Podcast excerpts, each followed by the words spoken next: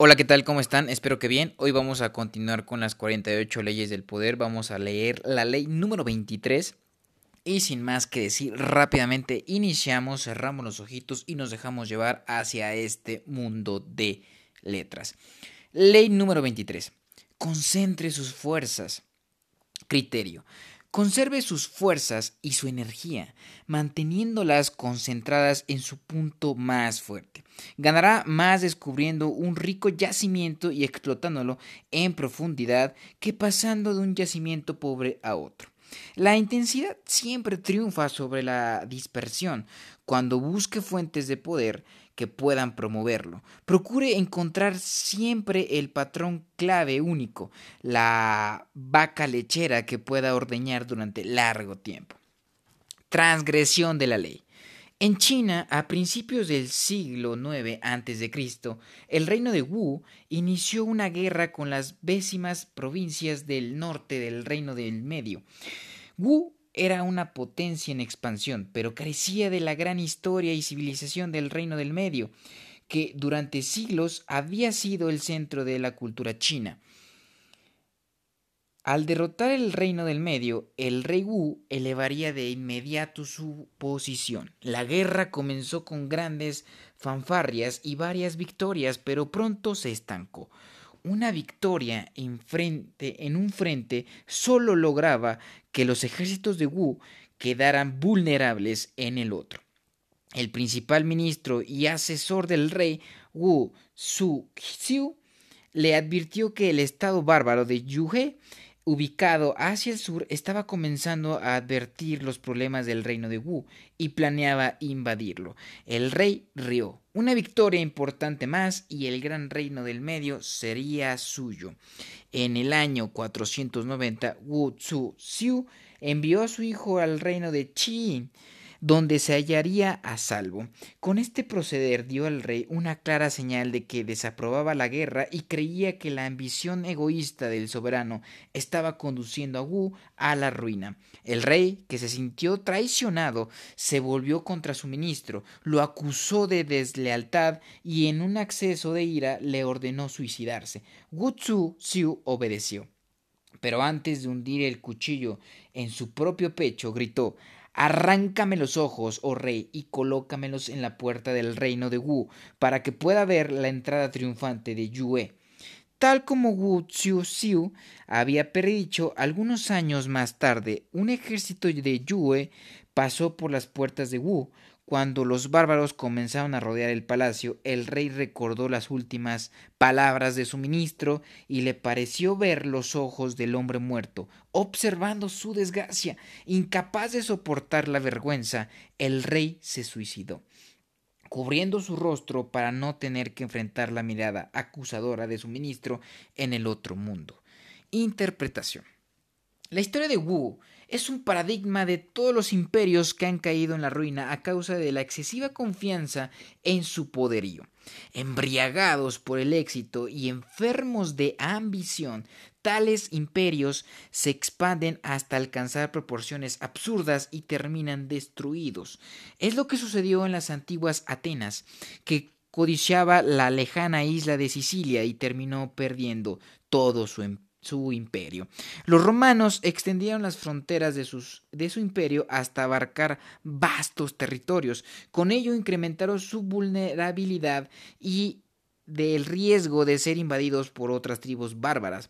Su inútil expansión desembocó en la caída del imperio. Para los chinos, el destino del reino de Wu constituye una lección básica de lo que sucede cuando las fuerzas se dispersan en diferentes frentes perdiendo de vista los peligros distantes de tanto codiciar la victoria inmediata. Si no estás en peligro, dice Sun Tzu, no luches. Esto es casi una ley de física. Lo que se infla más allá de sus proporciones inevitablemente estalla. La mente, la mente no debe ir de objetivo en objetivo ni dejar que el éxito la distraiga de su propósito y su sentido de proporción. Lo que se cohesiona, concentra y conecta con el pasado tiene poder. Lo que se disipa, divide y destiende se pudre y derrumba. Cuanto más algo se infle, tanto más dura será su destrucción. Observancia de la ley. La célebre familia de banqueros Rothschild tuvo su humilde origen en un hueto judío de Frankfurt, Alemania. Las rígidas leyes de la ciudad impedían a los judíos alternar fuera de ese ámbito, pero ellos transformaron el impedimento en ventaja, se tornaron autosuficientes y, y celosos de la preservación de su cultura a cualquier precio. Mayer Amschel, el primero de los Rothschild, que acumuló riquezas como prestamista a fines del siglo XVIII. Comprendió bien el poder que se obtiene a través de este tipo de concentración y cohesión. Primero, Mayer, Mayer Amschel, estableció su alianza con una sola familia, los poderosos príncipes de Tours and Taxis. En aquel lugar de dispersas, eh, perdón, en lugar de dispersar sus servicios, se convirtió en el principal banquero de dichos señores. Segundo, no confiaba ninguno de sus negocios a terceros o extraños, solo recurría a sus hijos y a parientes muy cercanos. Cuanto más unida estuviese la familia, más estrechos fuesen los lazos que asegurarán su cohesión, tanto mayor sería su poder. Al poco tiempo, los cinco hijos de Mayer Anschel manejaban el negocio y ya en su lecho de muerte en 1812, Mayer Anschel se negó a nombrar un heredero principal. En cambio, decidió que sus cinco cinco hijos continuaran con la tradición familiar, a fin de que permanecieran unidos y pudiesen resistir los peligros de la difusión y de la infiltración de terceros. Una vez que los hijos de Mayer Amschel controlaron el negocio familiar, decidieron que la clave para obtener riquezas en mayor escala residía en expandirse y afirmarse en el ámbito financiero de toda Europa, en lugar de atarse a un solo país o príncipe. De los cinco hermanos, Nathan ya había abierto una sucursal en Londres. En 1813 James se mudó a París. Amschel permaneció en Frankfurt. Salomón se estableció en Viena y Carl, el más joven, se trasladó a Nápoles. Al abarcar todas esas esferas de influencia, les fue posible afirmar su dominio sobre los mercados financieros de Europa. Por supuesto que aquella red tan extensa exponía a los Rothschild a los peligros de los cuales les había advertido su padre, dispersión, división y disenso. Sin embargo, lograron evitarlos y establecerse como la fuerza más poderosa dentro de las finanzas y, las políticas europeas, recurriendo una vez más a las estrategias del, del gueto, la exclusión de extraños y la concentración de sus fuerzas. Los Rothschild establecieron el sistema de mensajería más rápido de Europa, lo que les permitía conocer todas las novedades antes de que sus competidores. Tenía casi el monopolio de la información y todas sus comunicaciones internas y sus correspondencias escribían en el Yiddish de Frankfurt, con un código que solo los cinco hermanos sabían descifrar.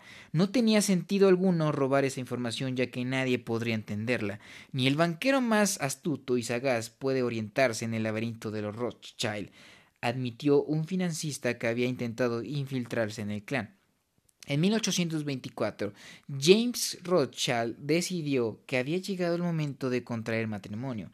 Esto presentaba un serio problema para los Rothschild, ya que significaba incorporar a un extraño en el clan Rothschild, un extraño que podía llegar a traicionarlos y revelar sus secretos. Por lo tanto, James decidió casarse con la hija de su hermano mayor, Salomón. Los hermanos se mostraban encantados. Era la solución perfecta para el problema. La elección de James se convirtió en política familiar. Dos años después, Nathan casó a su hija con el hijo de Salomón. Durante los años siguientes, los cinco hermanos digitaron 18 casamientos entre sus hijos, 16 de ellos entre primos hermanos. Somos como el mecanismo de un reloj, cada parte es esencial, decía el hermano Salomón.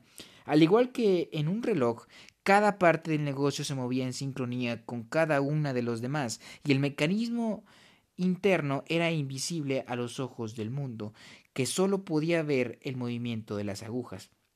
Mientras que otras familias ricas y poderosas sufrieron la depresión y la caída de sus negocios durante la turbulenta primera mitad del siglo XIX, los Rothschild, estrechamente unidos, no solo lograron preservar, sino expandir su extraordinaria fortuna. Interpretación. Los Rothschild nacieron en tiempos singulares. Provenían de un lugar que no había cambiado en siglos, pero vivieron en una época que dio origen a la Revolución Industrial, a la Revolución Francesa y un fin de cambios fundamentales.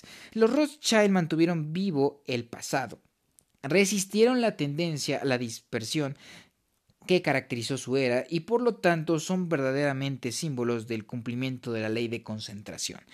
Nadie representa mejor esa modalidad que James Rothschild, el hijo que se estableció en París. A lo largo de su vida fue testigo de la derrota de Napoleón, de la restauración de la monarquía de, los Borbones, de la monarquía burguesa de los Orleans, del retorno a la República y por último de la tronización de Napoleón III.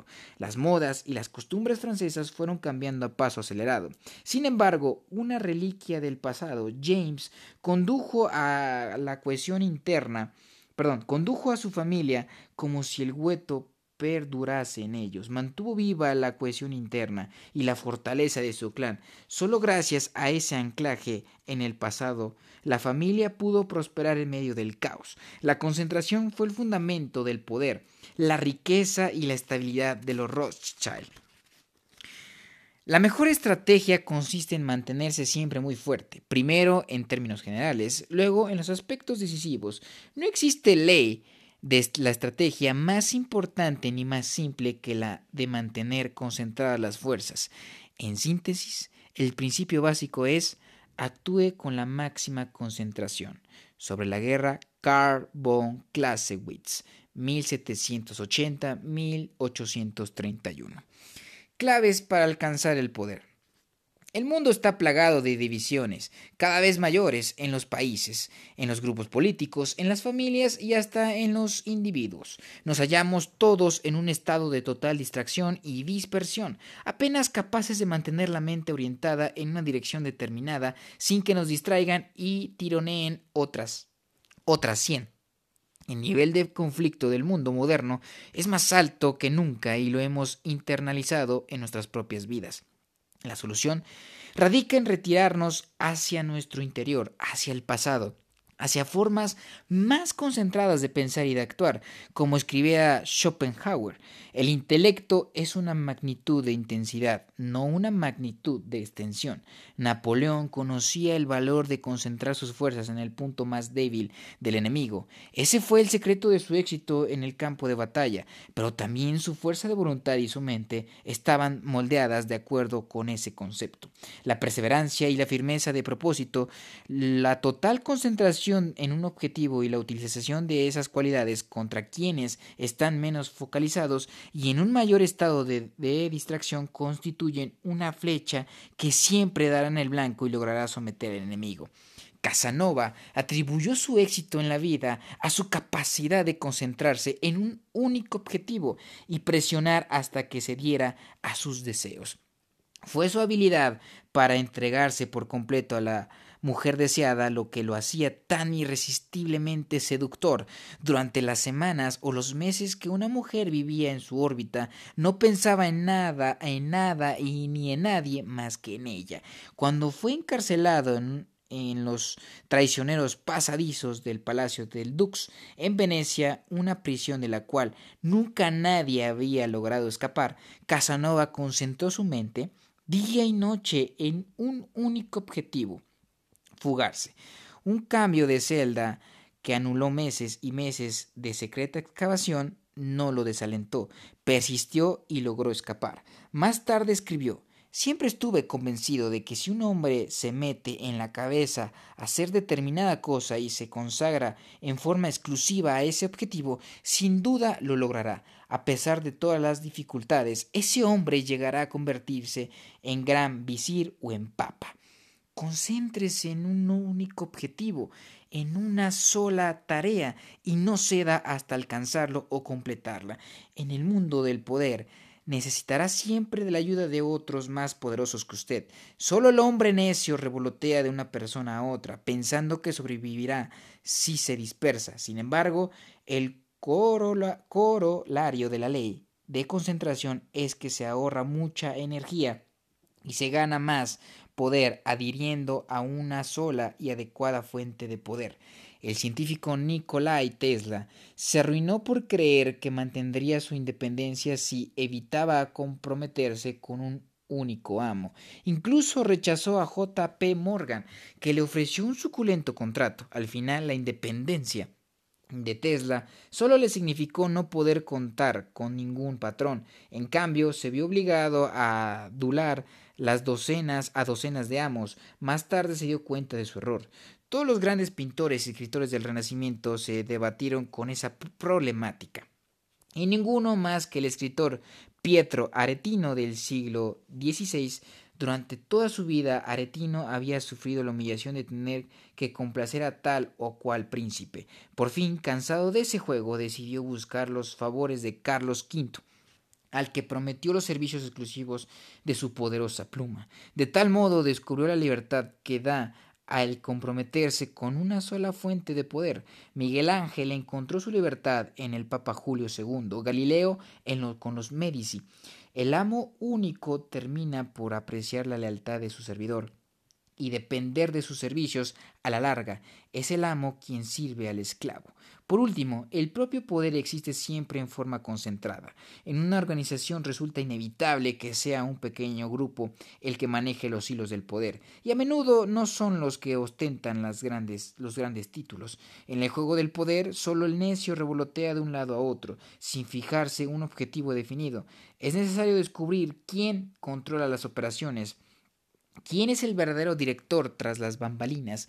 Richelieu al comienzo de su ascenso hacia la cumbre de la escena política francesa a principio del siglo XVII, descubrió muy pronto que no era Luis XIII quien tomaba las decisiones, sino la madre del rey, de modo que se alió con ella y así fue catapultando, así se fue catapultando a través de los rangos cortesanos hasta la cima del poder.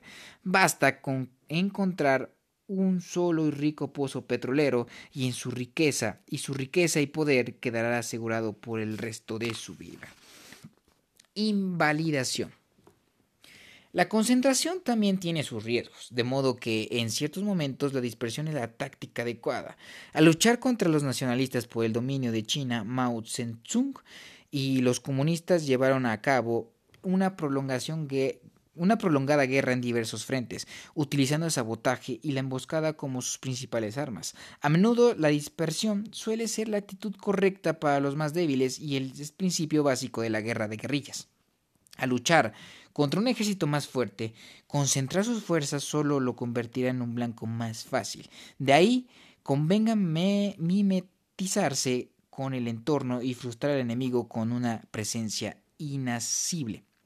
Atarse a una sola fuente de poder implica un riesgo fundamental, que si esa persona muere, desaparece o cae en, desgracia, usted también sufrirá las consecuencias. Esto es lo que le sucedió a César Borgia, quien debía a su padre, el Papa Alejandro VI, el poder de que gozaba. Fue el Papa quien dio a César sus ejércitos con que luchar y guerras que llevar adelante en su nombre. Tras el repentino deceso del pontífice, quizá por envenenamiento, César quedó casi aniquilado. Había hecho demasiados enemigos a lo largo de los años y de pronto se encontró sin la protección de su padre. Por lo tanto, en aquellos casos en los que usted podría necesitar protección, le conviene relacionarse con diversas fuentes de poder. Esto resulta particularmente prudente en periodos de grandes turbulencias y cambios violentos o cuando los enemigos son muy numerosos. Cuanto más amos y clientes usted tenga, menor será el riesgo que correrá si uno de ellos pierde el poder. Tal dispersión le permitirá también utilizar a uno contra el otro. Aunque usted se concentre en una sola fuente de poder, deberá ser cauteloso y estar preparado para el día en que su amo o cliente ya no esté para ayudarlo. Por último, concéntrese con demasiada exclusividad en un solo objetivo puede convertirlo en un individuo intolerablemente aburrido. sobre todo por el ámbito de las artes. El pintor renacentista Paolo Uccello estaba tan obsesionado con la perspectiva que en sus cuadros carecen de vida y fuerza. A Leonardo da Vinci, en cambio, le interesaba todo, la pintura, la arquitectura, las artes bélicas, la escultura, la mecánica. La dispersión fue la fuente de su poder. Pero ese tipo de genio es muy raro. Para la mayoría suele ser mejor pecar de intensidad que de dispersión.